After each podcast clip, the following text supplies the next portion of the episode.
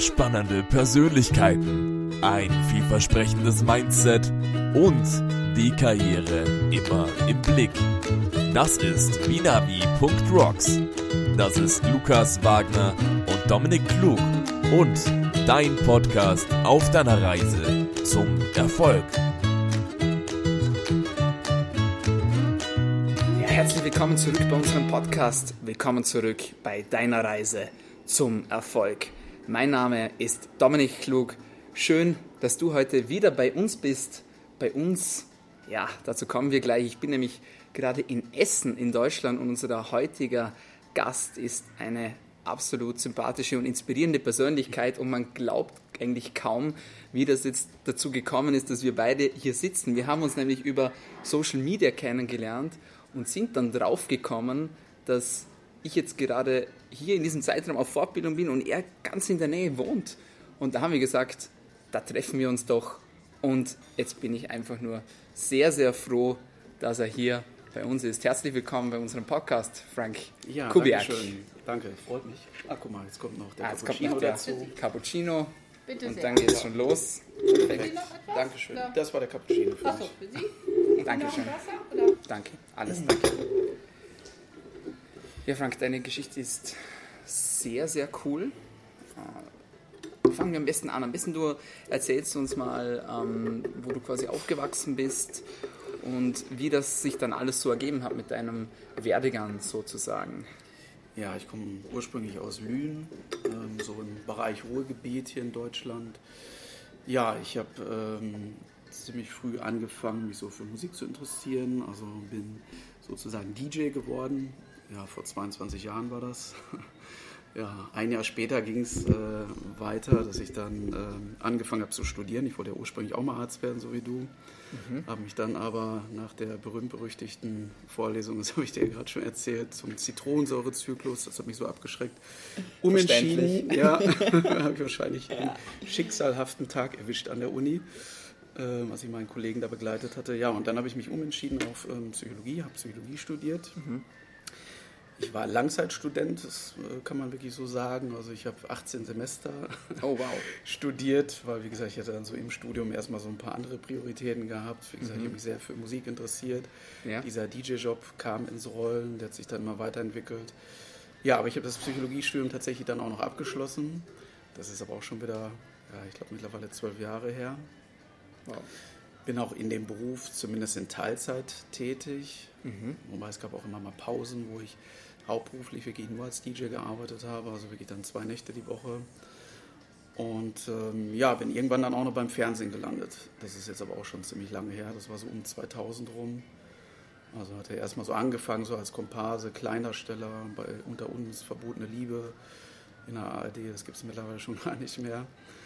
Und ähm, bin dann später eingestiegen. Das war so die Zeit dieser Gerichtsshows. Ich weiß nicht, ob man sowas bei euch da geguckt ja. hat. Niedrig und Kund. Wie alle Genau, da war heißen, ich auch oder? dabei. Ne? Das Ja. war ja schon etwas besser als äh, diese Gerichtsshows hier, Barbara Salisch und sowas. Ja, Also, genau, ja, kennt man ja, schon auch. ja. genau. Da kann ich jetzt rückblickend natürlich nur sagen, so ich war jung und brauchte das Geld. Das war so während des Studiums. Das sind natürlich nicht so die besten Formate. Aber es hat sich dann halt auch mal so weiterentwickelt. Ne? Wie gesagt, da Niedrich und Kuhn. Ne? Später war Mhm. ich bei deinen Berufskollegen in der Klinik am Südring gewesen. Ein paar Mal sind dann auch echte Ärzte, die da mitgespielt haben. Mhm.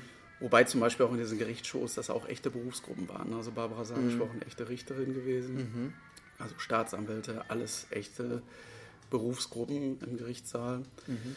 Ja, und das war ja anfangs eher so ein kleines Hobby gewesen. Also ich habe mich dadurch bei so einem Casting ganz gut durchgesetzt. Und das hat sich dann aber so weiterentwickelt, dass ich dann irgendwann eine feste Nebenrolle angeboten bekommen habe in einer RTL 2-Serie. Das ist, ist jetzt eher so eine Teenie-Serie, so bei Jüngeren sehr beliebt, Köln 50667. Und da spiele ich so den obersten Boss sozusagen von der Rettungswache. Also habe da eine ganz gute Position. Ja, und da hat sich das ähm, eigentlich so weiterentwickelt, dass ich dann noch angefangen habe, so mit privatem Schauspielunterricht. Habe da den Stefan Franz als Schauspiellehrer, der ist bei Unter uns hat er 15 Jahre den Bösewicht gespielt. Ja, und bin jetzt auch zwischendurch in anderen Formaten mal gewesen, Gastauftritt in der Lindenstraße. Also das entwickelt sich jetzt gerade alles eher so aktuell. Wow, sehr cool. Ja, von dort kennt man dich auch, sage ich jetzt mal. Ja. Aber erzähl mir mal, wie lässt sich das alles kombinieren? Ja, also du bist da DJ und da arbeitest du als Diplompsychologe, als Schauspieler. Machst du das so gerne alles oder wie, wie ergibt sich genau diese Kombination? Also für mich hat schon Priorität mittlerweile so die Schauspielerei. Das ist halt so ein Traum. Und ähm, der war halt früher nie so greifbar. Natürlich, glaube ich, träumen viele davon, irgendwie im Fernsehen mitzuspielen. Hattest du den schon als Kind? Ja, es war so ein vager, eine vage Idee mal so gewesen. Es war mal so ein, so ein Gedanke, ja, so Polizei, Schauspieler, so diese, diese typischen Kindheitsträume, die man da so hat, eine Schauspielschule. Aber das hatte ich dann nicht weiter verfolgt. Aber wie gesagt, ähm, dann, wenn diese Gelegenheit oder als die Gelegenheit kam und man dann so reinrutscht, ähm, ja, dann ist es natürlich auch greifbar in dem Moment. Und dann lohnt es sich natürlich, so einen Weg dann weiter zu verfolgen, ja, wenn man halt merkt, das ist so wirklich das, was man wirklich machen möchte. Und ich kann natürlich jetzt in dem Maße nicht mehr als Psychologe arbeiten. Weil zum einen, wenn ich dann natürlich als DJ arbeite, wobei ich muss dazu sagen, die ganze Diskothekenlandschaft die hat sich sehr verändert, jetzt gerade so hier in Westdeutschland. Also ähm, es ist alles so am Abbauen leider. Also viele große Diskotheken sind mittlerweile geschlossen. Und da bin ich jetzt im Schnitt vielleicht einmal am Wochenende unterwegs. Ich war jahrelang wirklich Freitag plus Samstagnacht, manchmal noch einen Tag in der Woche im Einsatz. Und das ist halt auch alles sehr rückläufig, diese ganze Branche mittlerweile. Okay. Aber ich bin halt immer noch dabei und ähm, ja, das könntest du schlecht machen, wenn du irgendwie 40, 50 Stunden in der Woche arbeitest, plus noch zwei Nächte dranhängen. Und da wäre auch für Fernsehen kein Platz mehr. Okay. Für Fernsehen muss ich natürlich flexibel sein. Und da kann ich schon so ein bisschen mit den Terminen jonglieren, dass ich zwischendurch halt immer meine Fernsehtermine wahrnehme. Und so kriegt man das halt ganz gut integriert. Ich möchte kurz über das Fernsehen reden. Ähm, wie bist du da reingekommen sozusagen? Du hast gesagt, so als Kind, das war immer so dein Traum. Ja. Führ uns da ein bisschen durch. Wie, wie bist du davon abgekommen? Wie bist du wieder dazugekommen? Ja. Bin ich ganz gespannt drauf. Ähm, es, damals war es so, oder auch heute eigentlich immer noch relativ leicht, sage ich mal, so einen Job als Komparse zu bekommen. Komparse heißt, du bist so ein Bildfüller. Ne? Du sitzt irgendwie im Hintergrund im Café. Okay. So, und da bin ich dann bei Verbotene Liebe äh, mal gelandet im Café und dann Hast du dich da aktiv beworben für die Rolle oder ja, das ging, jemanden? das ging damals, ähm, wie gesagt, das ist ja schon Ewigkeiten jetzt sehr, über die ähm, Künstlervermittlung der Arbeitsagentur in Köln. Okay. Ja.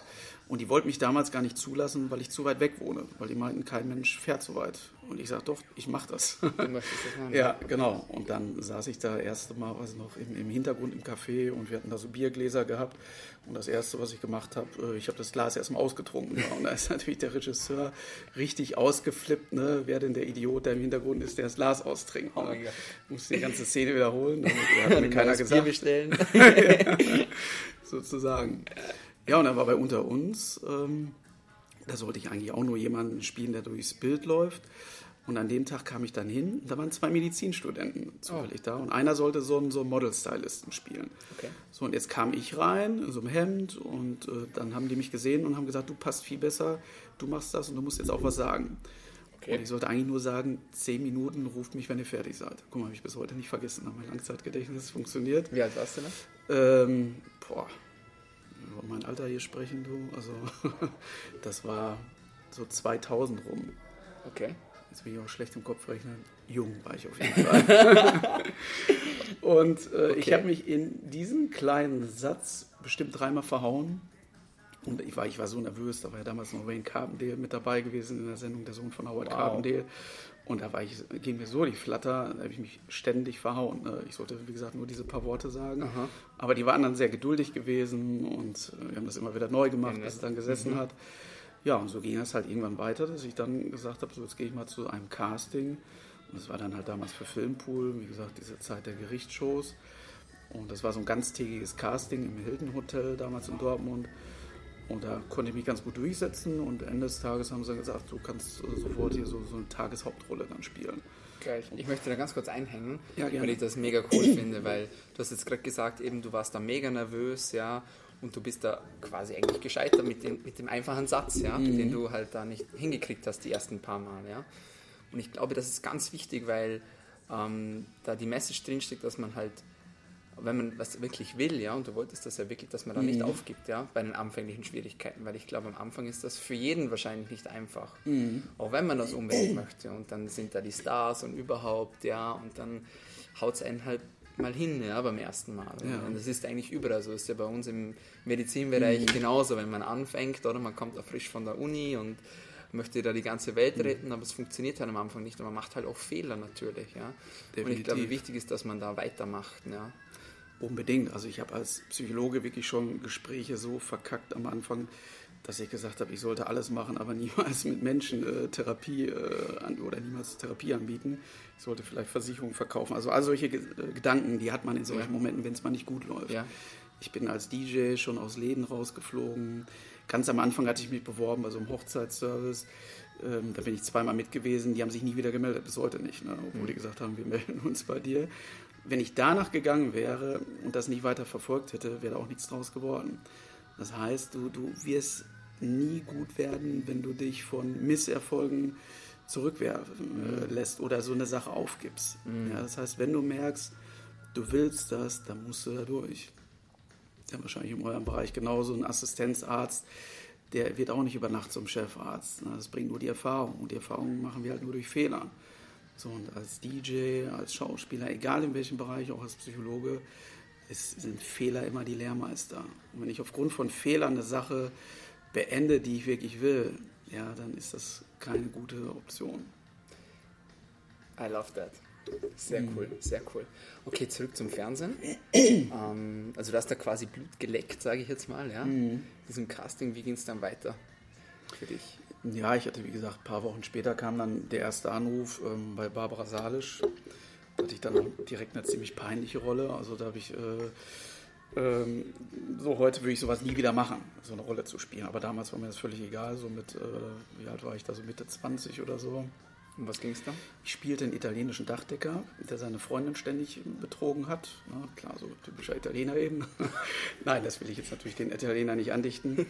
Ja, und die hat sich dann revanchiert, indem sie mir eine Überdosis Potenzmittel in die Thermoskanne äh, äh, getan hat. Das Mittel wurde damals Ektol genannt, das habe ich auch nicht vergessen. Okay. Und ich habe dann Barbara Salisch erklärt, wie ich auf dem Dach stehe mit einem Dauerständer voller Schmerzen und mit Kreislaufproblemen fast vom Dach geflogen wäre.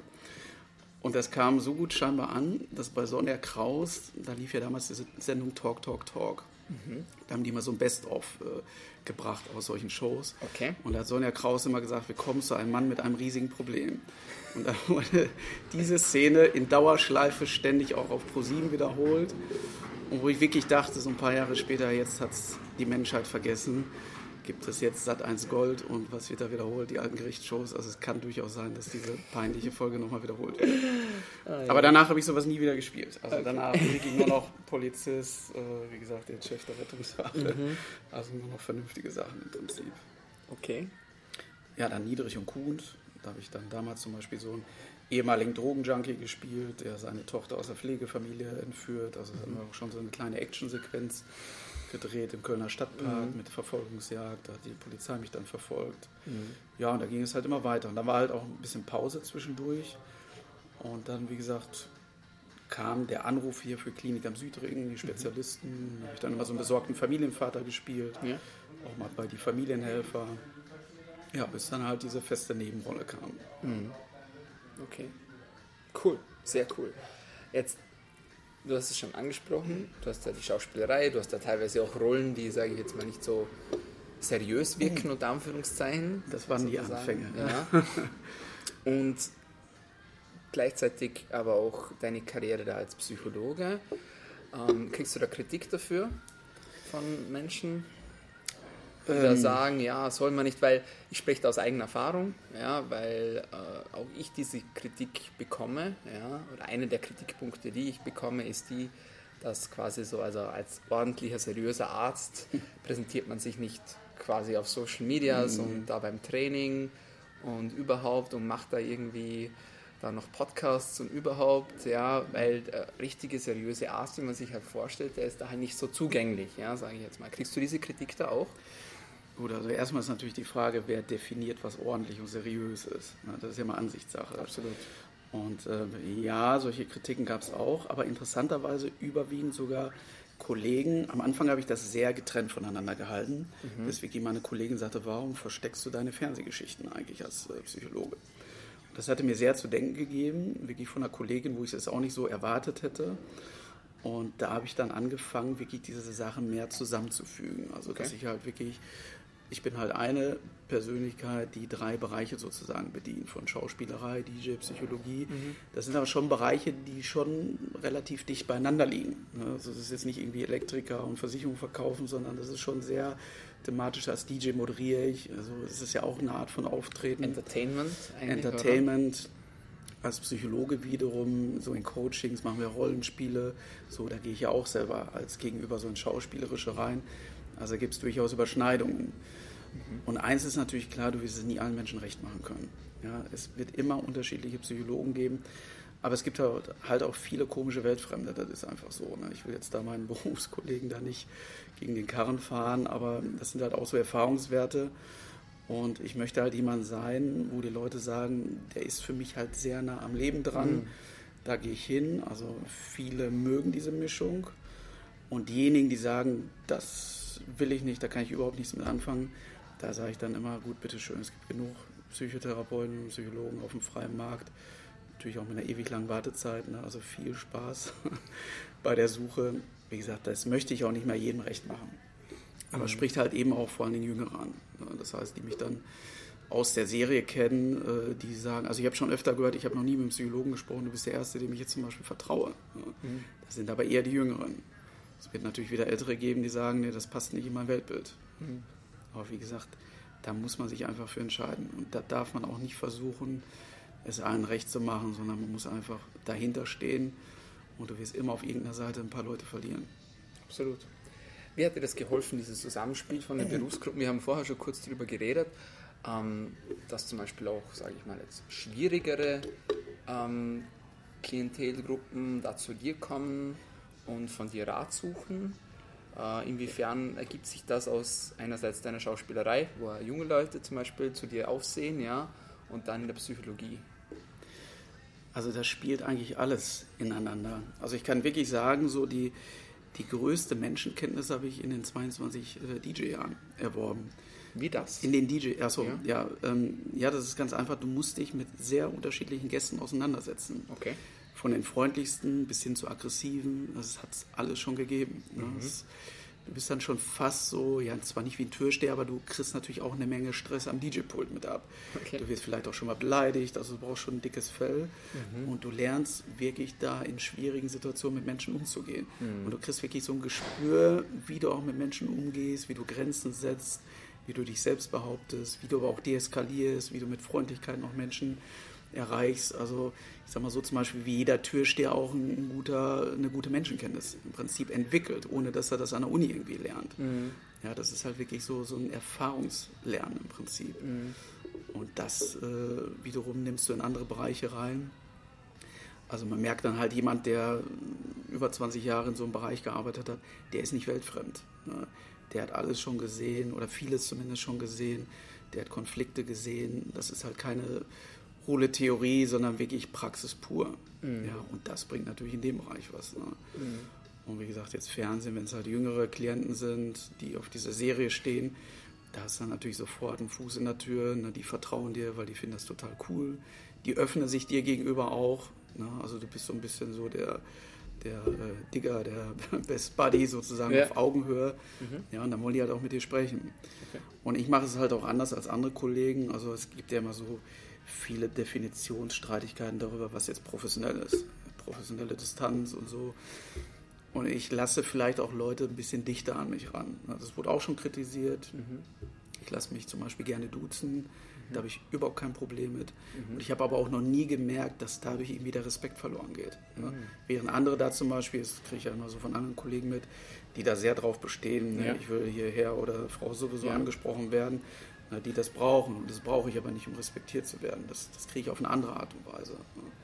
Und so geht halt auch jeder unterschiedlich damit um. Also ich glaube nicht an diese absolut heiligen Regeln. Du darfst nie einen privaten Kontakt mal zu jemandem haben, du darfst dich nicht duzen lassen und sowas.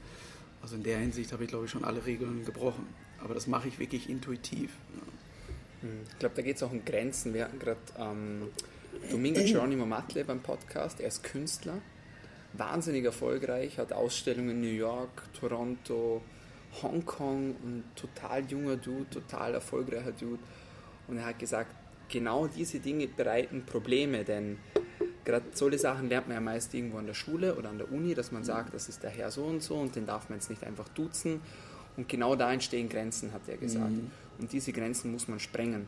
Weil wenn man eine coole Idee hat, dann muss man die einfach rausposaunen. Und dann geht man zu dem Galeristen, hat er gesagt, der da Doktor ist oder studiert hat oder was, was weiß ich, und quatscht den einfach an. Weil, wie du richtig gesagt hast, und da bin ich ganz deiner Meinung, man kann unhöflich sitzen, aber man kann auch höflich duzen. Ja, sozusagen. definitiv. Also ich glaube, da entstehen dann auch ganz neue, ganz neue Aspekte irgendwo. Mhm. Ja. Ähm, tauchen wir noch kurz ein in die Welt von dir als Psychologe, weil ich mich da auch sehr dafür interessiere. Mhm. Ähm, wenn wir so ein bisschen das Thema Erfolgspsychologie anschneiden, ähm, was würdest du sagen, oder fangen wir mal so an. Jemand, der einen ganz einen dichten Zeitplan hat, so wie du jetzt, ja, wo du sagst, okay, teilweise, oder du bist auch jetzt von der Arbeit direkt gekommen, ja, und teilweise dann DJ und dann Schauspielerei, wie kriegt man das alles unter einen Hut, sodass man trotzdem aber immer präsent ist, sage ich jetzt mal.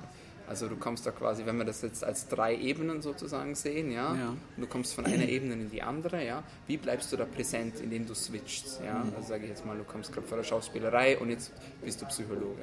Wie bleibst du da aktiv, präsent und auch erfolgreich? Ja, das ist eine gute Frage mit diesem Switch. Also es ist manchmal schon so, wenn ich sehr viel Musik mache, fällt es mir manchmal wieder schwer, so ein bisschen mich in diese Klientenarbeit einzudenken. Der Switch von Psychologie zu Schauspielerei, der ist überhaupt nicht schwierig wiederum. Also wir hatten, äh, ja, weil Schauspielerei ist natürlich ein sehr komplexes Thema. Ich bin ja kein voll ausgebildeter Schauspieler, ich mache das ja sozusagen auf einem privaten Bildungsweg im Prinzip, im privaten Schauspielcoaching. Ähm, aber zum Schauspielen gehört halt mehr dazu, als einfach so zu tun, als ob ich jetzt irgendwie diese oder jene spiele. So, das heißt, wenn du jetzt eine fortlaufende Rolle spielst, du setzt dich ja mit so einer Rolle auch auseinander. Okay. Du stellst dir wirklich Identitätsfragen. Ja, wenn ich jetzt meine Rolle nehme, also in der Serie heiße ich Ingo Niermann, Chef der Rettungswache, so, dann hat mir das im Schauspielcoaching viel geholfen zu fragen, mich selbst zu fragen, wer bin ich, woher komme ich, was habe ich schon gesehen. Ja, wenn dann zum Beispiel mein Coach mir das erstmal klar macht, überleg mal, du hast so viel Berufsjahre Erfahrung, das muss man dann erstmal verinnerlichen. Du hast alles schon gesehen, du hast schon, das hört sich jetzt schlimm an, Kinderleichen schon vom Boden weggekratzt, du hast wirklich die schlimmsten Dinge schon gesehen und dir macht keiner mehr was vor. So, und wenn du das so verinnerlichst, so diesen Gedanken, die, diese Identifikation, dann gehst du mit einer Haltung rein. Ja, und dann spielst du nicht mehr aufgesetzt, sondern du füllst diese Rolle sozusagen aus. Also so von, es geht so von innen nach außen sozusagen. Du, du strahlst diese Identifikation aus. Das ist was anderes, als wenn du einfach nur deinen Text auswendig lernst und versuchst so ein bisschen mit Mimik und Gestik zu spielen. Und das ist natürlich schon thematisch in der Psychologie dicht da dran. Also wir hatten gestern zum Beispiel einen sehr langen Nachtdreh. Also ich hatte erst als Psychologe gearbeitet, dann bin ich nach Köln gefahren und dann haben wir bis in die Nacht gedreht. Also das ist überhaupt kein äh, großer Wechsel für mich. Das ist hochinteressant. Das ist wirklich hochinteressant. Glaubst du, dass das auch im wirklichen Leben sozusagen funktioniert? Und Anführungszeichen jetzt im wirklichen Leben. Das heißt, das sein, was man sich vorstellt zu sein und dann diese Rolle einfach übernehmen. Ähm, ich gebe dir ein Beispiel.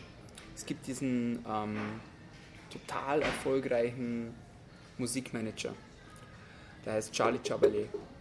Und ähm, der hat sich so seine Rolle gemacht, sein Bild gemacht. Er hat gesagt, er ist CEO Charlie. Das war er als Kind. Ja?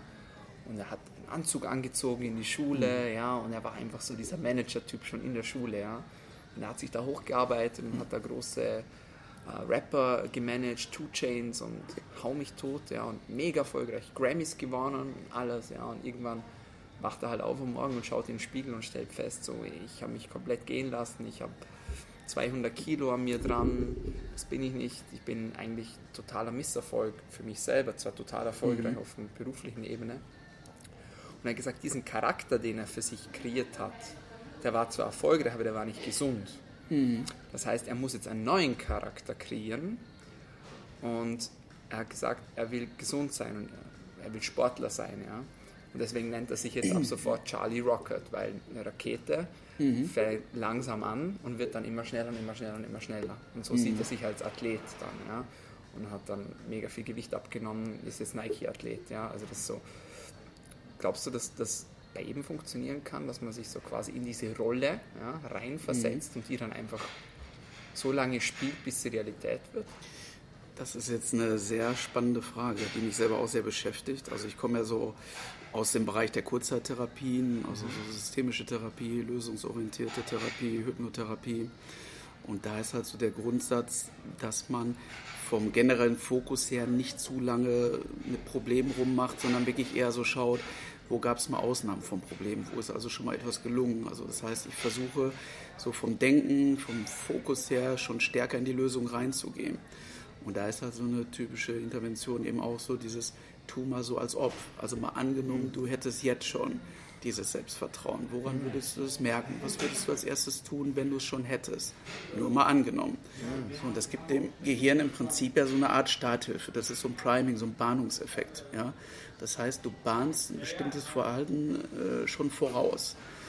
Und wenn du jetzt natürlich in der Schauspielerei so tust, als ob du jetzt das und das spielst, und je, je realer das wird, ähm, also wie gesagt, wenn du es jetzt nicht aufgesetzt spielst, sondern auch verinnerlichst, ja, da gibt es natürlich so, so diese Technik affektives Gedächtnis. Das bedeutet, dass du aus deiner eigenen Erinnerung äh, etwas aktivierst, was du an Gefühl sozusagen in deine Rolle mit hineinnimmst. Ja, so ein Private Moment. Ja, das heißt, Kannst du da ein Beispiel geben? Ja, zum Beispiel, wenn ich jetzt ähm, in der Rettungswache irgendwie, ich habe jetzt äh, einen Moment, wo ich richtig sauer werde, Ja. dann überlege ich mir, ähm, natürlich kann ich das auch so nach außen hin so spielen, aber ich überlege mir idealerweise, wann gab es mal eine Situation in meinem Leben, so, da ging mein Handy gerade, wann gab es eine Situation in meinem Leben, wo ich so richtig sauer war und ich versuche dann diese Emotion mit in dieses Spiel sozusagen hineinzunehmen, ohne aber zu zeigen, Oh, wow. womit das jetzt in Zusammenhang sozusagen steht. Okay. Und das kann natürlich sowohl gesund als auch ungesund sein. Also ich hatte zum Beispiel, ich kenne einen äh, Schauspieler, mit dem ich äh, befreundet bin, der hat öfters mal so den, den Bösewicht gespielt und der hat zum Beispiel auch sehr krasse Rollen gespielt. Der hat Okay. zum Beispiel zum, äh, einen Pädophilen zum Beispiel gespielt. Und das würde ich mir zum Beispiel nie zutrauen. Äh, es sei denn, man spielt das halt aufgesetzt, aber dann ist es halt nicht so authentisch. Aber da wirklich von der Psyche her reinzugehen in so eine Täterhaltung, das macht natürlich schon was mit einem. Und deswegen bevorzuge ich natürlich lieber stärkende Rollen, jetzt zum Beispiel der autoritäre Chef, na, oder äh, jetzt zum Beispiel, gut, jetzt habe ich auch im Negativen, jetzt bei der Lindenstraße zum Beispiel so einen rechtsradikalen Schläger gespielt. Ähm, das ist natürlich schon so, so ein schmaler Grad auch. Na, aber da hat mir so ein bisschen diese Kampfsport-Vorerfahrung geholfen. Ne? Also ich vorher schon geboxt habe und so, so, so diese kampfsportlichen Aggressionen da so reinlegen konnte. Aber es macht natürlich schon was mit einem, sowohl im Wow. Positiven als auch im Negativen, wenn man da halt reingeht. Ja, total spannend. Ja, Weil das kann man ja auch eigentlich total, also fürs Positive eigentlich nutzen. Ja? Definitiv. Also, also ich glaube, wenn- bin ja generell der Meinung, dass das Gehirn eigentlich die mächtigste Waffe ist eigentlich unseres Körpers, weil man weiß, wie man sie richtig bedient. Weil Mhm. ganz oft ist es halt so, wenn halt die Emotionen übergreifen, dann passieren halt oft Dinge, sage ich jetzt mal. Ja? Andererseits, man weiß, wenn man die Emotion kennenlernt ja, und dann weiß, was die mit einem macht und sich auch fragt, warum passiert jetzt das gerade, dann beruhigt man sich auch viel schneller wieder, meiner Meinung nach. Ich bin großer Fan von Meditation zum Beispiel, der halt auch, also dieser Prozess auch, auch das Gehirn eigentlich trainiert, so auf den Körper hören und einfach auch ruhig bleiben und so. Das hat in meinem Leben jetzt eine große Rolle gespielt in den letzten Jahren. Also finde ich total spannend, was man da ja. eigentlich damit machen kann. Also es stellt sich natürlich auch mal die Frage so, woher definiere ich, wer ich bin? Ja, also wenn ich jetzt zum Beispiel ein Selbstbild oder ein Selbstkonzept von mir habe, dass ich vielleicht schwach bin oder sowas. So, dann ist es im Prinzip so, wenn ich meine ganze Lebensgeschichte wirklich mal im Detail betrachte, finde ich immer Situationen, wo ich mal stark gewesen bin. Nur die tilge ich, die lasse ich in dem Moment aus. Wenn ich mich selbst sozusagen als schwach erlebe, dann erzähle ich mir meine eigene Geschichte über mich selbst im Prinzip, ja. Und das geht so in diese Richtung äh, der Persönlichkeitstheorie, dass wir sagen, so wir sind als Persönlichkeit nicht so ein Block, ja, sondern wir bestehen aus verschiedenen Anteilen. Und jeder hat auch starke Anteile. Nur es kann eben sein, dass vielleicht schwächere Anteile sehr dominierend sind. Aber wenn ich genauer in die Lebensgeschichte reingucke, egal bei wem, finde ich immer, immer Situationen, wo jemand stark gewesen ist. Und dann gilt es eher, das, was schon da ist, zu stärken und hervorzuheben. Dass mir das bewusst wird, dass ich wirklich mal sage, hey, Moment, so schwach bin ich gar nicht. In der und der Situation habe ich mich zum Beispiel durchgesetzt. Und da kann natürlich so ein Rollenspiel, wenn ich so eine Rollen, Rolle spiele, mir diesen Zugang verstärken. So, so Persönlichkeitsanteilen, die eben stärker sind. Mhm. Sodass man die eben, sage ich mal, aufbaut. Absolut. Ähm, kennst du Tim Grover? Nee. Zufällig? Nee. Ist ein sehr erfolgreicher ähm, Sportcoach. Mhm. Kobe Bryant zum Beispiel gecoacht. Viele andere große Namen. Michael Jordan zum Beispiel gecoacht. Und er ist der Meinung, dass wir alle eine dunkle Seite in uns haben. Teilst du diese Meinung? Nicht ganz. Also ich stehe so hinter dieser sogenannten Ego-State-Theorie. Das sind ja alles nur Theorien. Ne? Wir versuchen uns ja die Psyche mit Modellen zu erklären. Das ist jetzt nicht so in deinem Bereich, wo man den Körper aufschneidet, man schaut rein und man hat ja da eher äh, ja, handfeste Fakten, würde ich mal sagen. Ähm, dunkle Seite, also ich, ich glaube, dass jeder Persönlichkeitsanteil eine gute Absicht hat. Gut, Okay. gut in Anführungsstrichen. Ja, gut heißt nicht moralisch gut. Ja, jemand, der vielleicht gewalttätig ist, ähm, jemand zusammenschlägt, natürlich ist es in, in der Auswirkung nicht gut. Aber wenn ich zurückschaue und das vielleicht in Zusammenhang setze mit seiner Lebensgeschichte, und das ist jetzt keine Entschuldigung, also ich bin nicht so der Typ, der sagt, äh, das entbindet von Verantwortung oder so nach dem Motto, ja, der, der kann ja nichts dafür. Natürlich hat jeder Verantwortung zu übernehmen für das, was er tut. Aber oftmals ist es halt wirklich so, dass jemand, der zum Beispiel sehr aggressiv ist, da findest du immer auch, sag ich mal, gute Begründung dafür in der Lebensgeschichte, warum er so geworden ist. Und oftmals ist Aggression einfach ein Lösungsversuch, aber ein Lösungsversuch mit einem sehr hohen Preis. Ja. Und das entbindet halt nicht von Verantwortung. Aber ich glaube schon, dass hinter jedem Verhalten ursprünglich eigentlich eine positive Absicht steckt. Ja. Aber wie gesagt, da gibt es so viele Theorien und es, es gibt auch kein wahr oder falsch äh, oder kein richtig oder falsch. Ne? Das ist ein Sigmund, äh, Karl Gustav Jung, der hier vom Schatten spricht. Im systemischen Ansatz wird so gar nicht gedacht. Also es wird auch nicht in Krankheiten gedacht. Ja? Sondern Symptome sind in diesem Verständnis eher Lösungsversuche. Ja? Deswegen ist halt auch die Frage, ich hatte mal einen Patienten gehabt, der hatte irgendwie eine, eine Major Depression Diagnose gehabt, hat mir da seine Medikation aufgelistet, was er alles genommen hat. So, und als wir uns dann ein bisschen über seine Lebensgeschichte unterhalten haben, stellte sich heraus, dass irgendwie vor drei Jahren oder so seine Freundin Schluss gemacht hat und er einfach Liebeskummer hat und da bis heute nicht drüber hinweggekommen ist. Und wenn ich jetzt eine Diagnose von der Lebensgeschichte abtrenne, dann ist halt die Frage, kann ich da in so einem Fall wirklich von einer Depression sprechen? Ist seine Medikation wirklich gerechtfertigt? Ja? Und Diagnosen blenden einfach Lebensgeschichten aus. Wow. Ja. Mhm. Und das ist halt der Grund, warum ich da nicht so diagnosegläubig bin. Wow. Macht total Sinn. Was würdest du jemandem raten, der etwas starten möchte, das aber vielleicht nicht in das Bild von seinen Eltern oder von seiner Umgebung jetzt reinpasst? Sagen wir, bestimmter Beruf, die Eltern haben bestimmte Vorstellungen, was er oder sie werden sollte und er hat aber ganz einen anderen Plan. Was würdest du dieser Person raten? Das ist natürlich so ein klassischer Loyalitätskonflikt. ne? Du willst halt einerseits den, den Bezug zu deinen Eltern nicht äh, verlieren, willst aber andererseits ähm, ja, deinen eigenen Weg gehen. ne? Das ist so dieses Wurzelflügel-Dilemma oder wie man vielleicht so sagen kann. Ja, und da gibt es so dieses konzeptbezogene Individuation, dass du halt natürlich einerseits in Bezug bleibst zu den Menschen, die dir wichtig sind, aber andererseits musst du trotzdem oder solltest du äh, natürlich schon autonom genug sein, dich so weit ablösen und äh, deine Eigenständigkeit auch anerkennen. Und ähm, sobald du dich natürlich an dem orientierst, was deine Eltern äh, von dir wollen, zahlst du natürlich einen hohen Preis. Na, du bezahlst eben den Preis, dass du deine eigene Lebensgestaltung aufgibst. Ja. Umgekehrt ist es natürlich so, wenn du knallhart dieses Ding durchziehst, zahlst du möglicherweise auch den Preis, dass du vielleicht sogar im schlimmsten Fall auch ja, deine Eltern verlierst, dass die dich natürlich verstoßen können. Ja. Und das ist oftmals wirklich so, so ein Hin- und Her-Driften, so ein Stück weit vermitteln. Aber letzten Endes bin ich immer dafür ähm, oder der Meinung, das Leben geht immer in eine Richtung, nämlich nach vorne.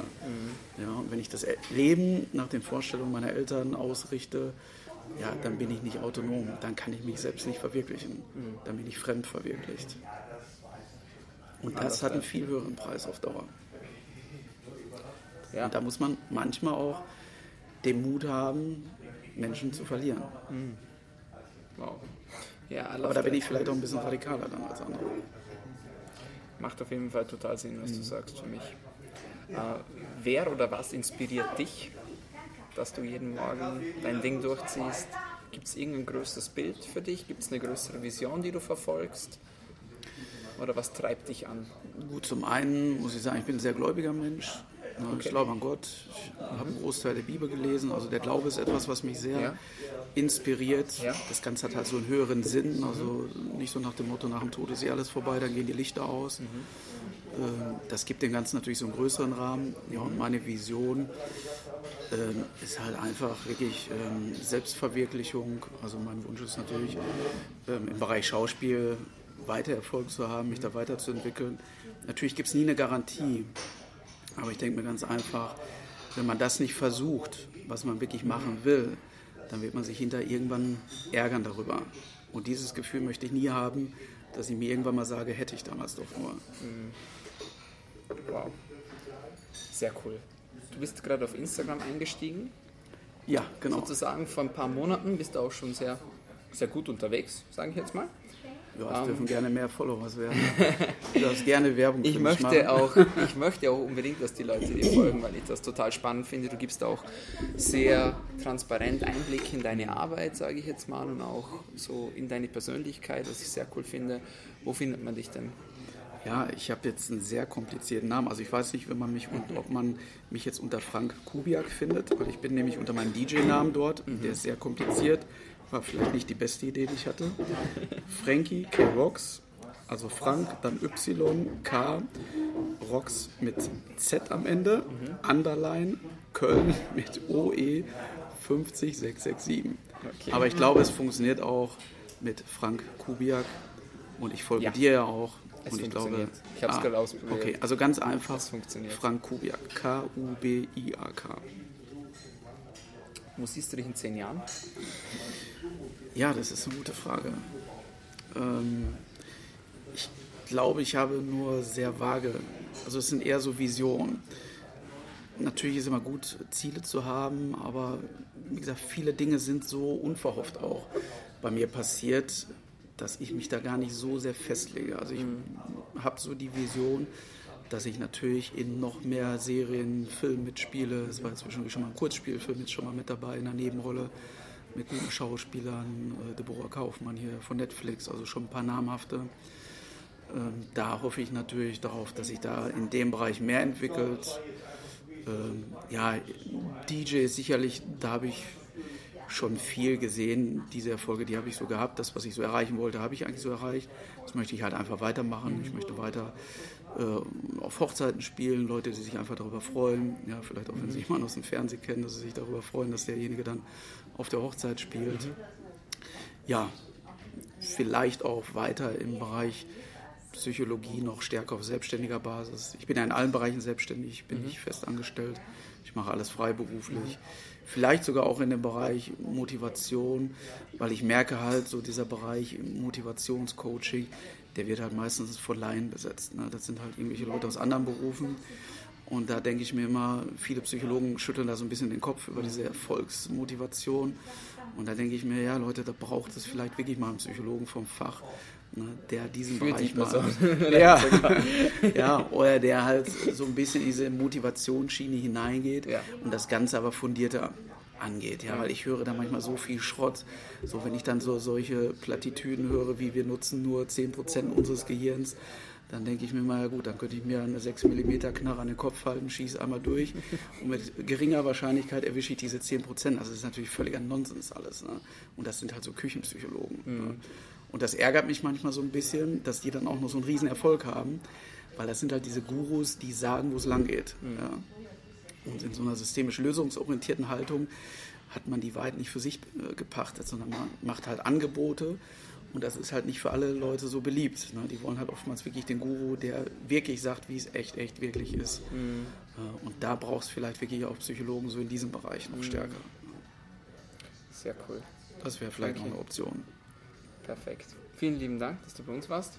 Ja, ich danke dir für die Einladung. Gern geschehen. Das war die heutige Ausgabe von Vinavi.rocks. Uns gibt es jeden Sonntag um 12 Uhr auf iTunes, Soundcloud und im Internet. Schick uns dein Feedback und werde selbst Teil davon. Wir freuen uns darauf, dich auf deiner Reise begleiten zu können. Wir sehen uns nächste Woche. Bis dahin, lebe das Jetzt.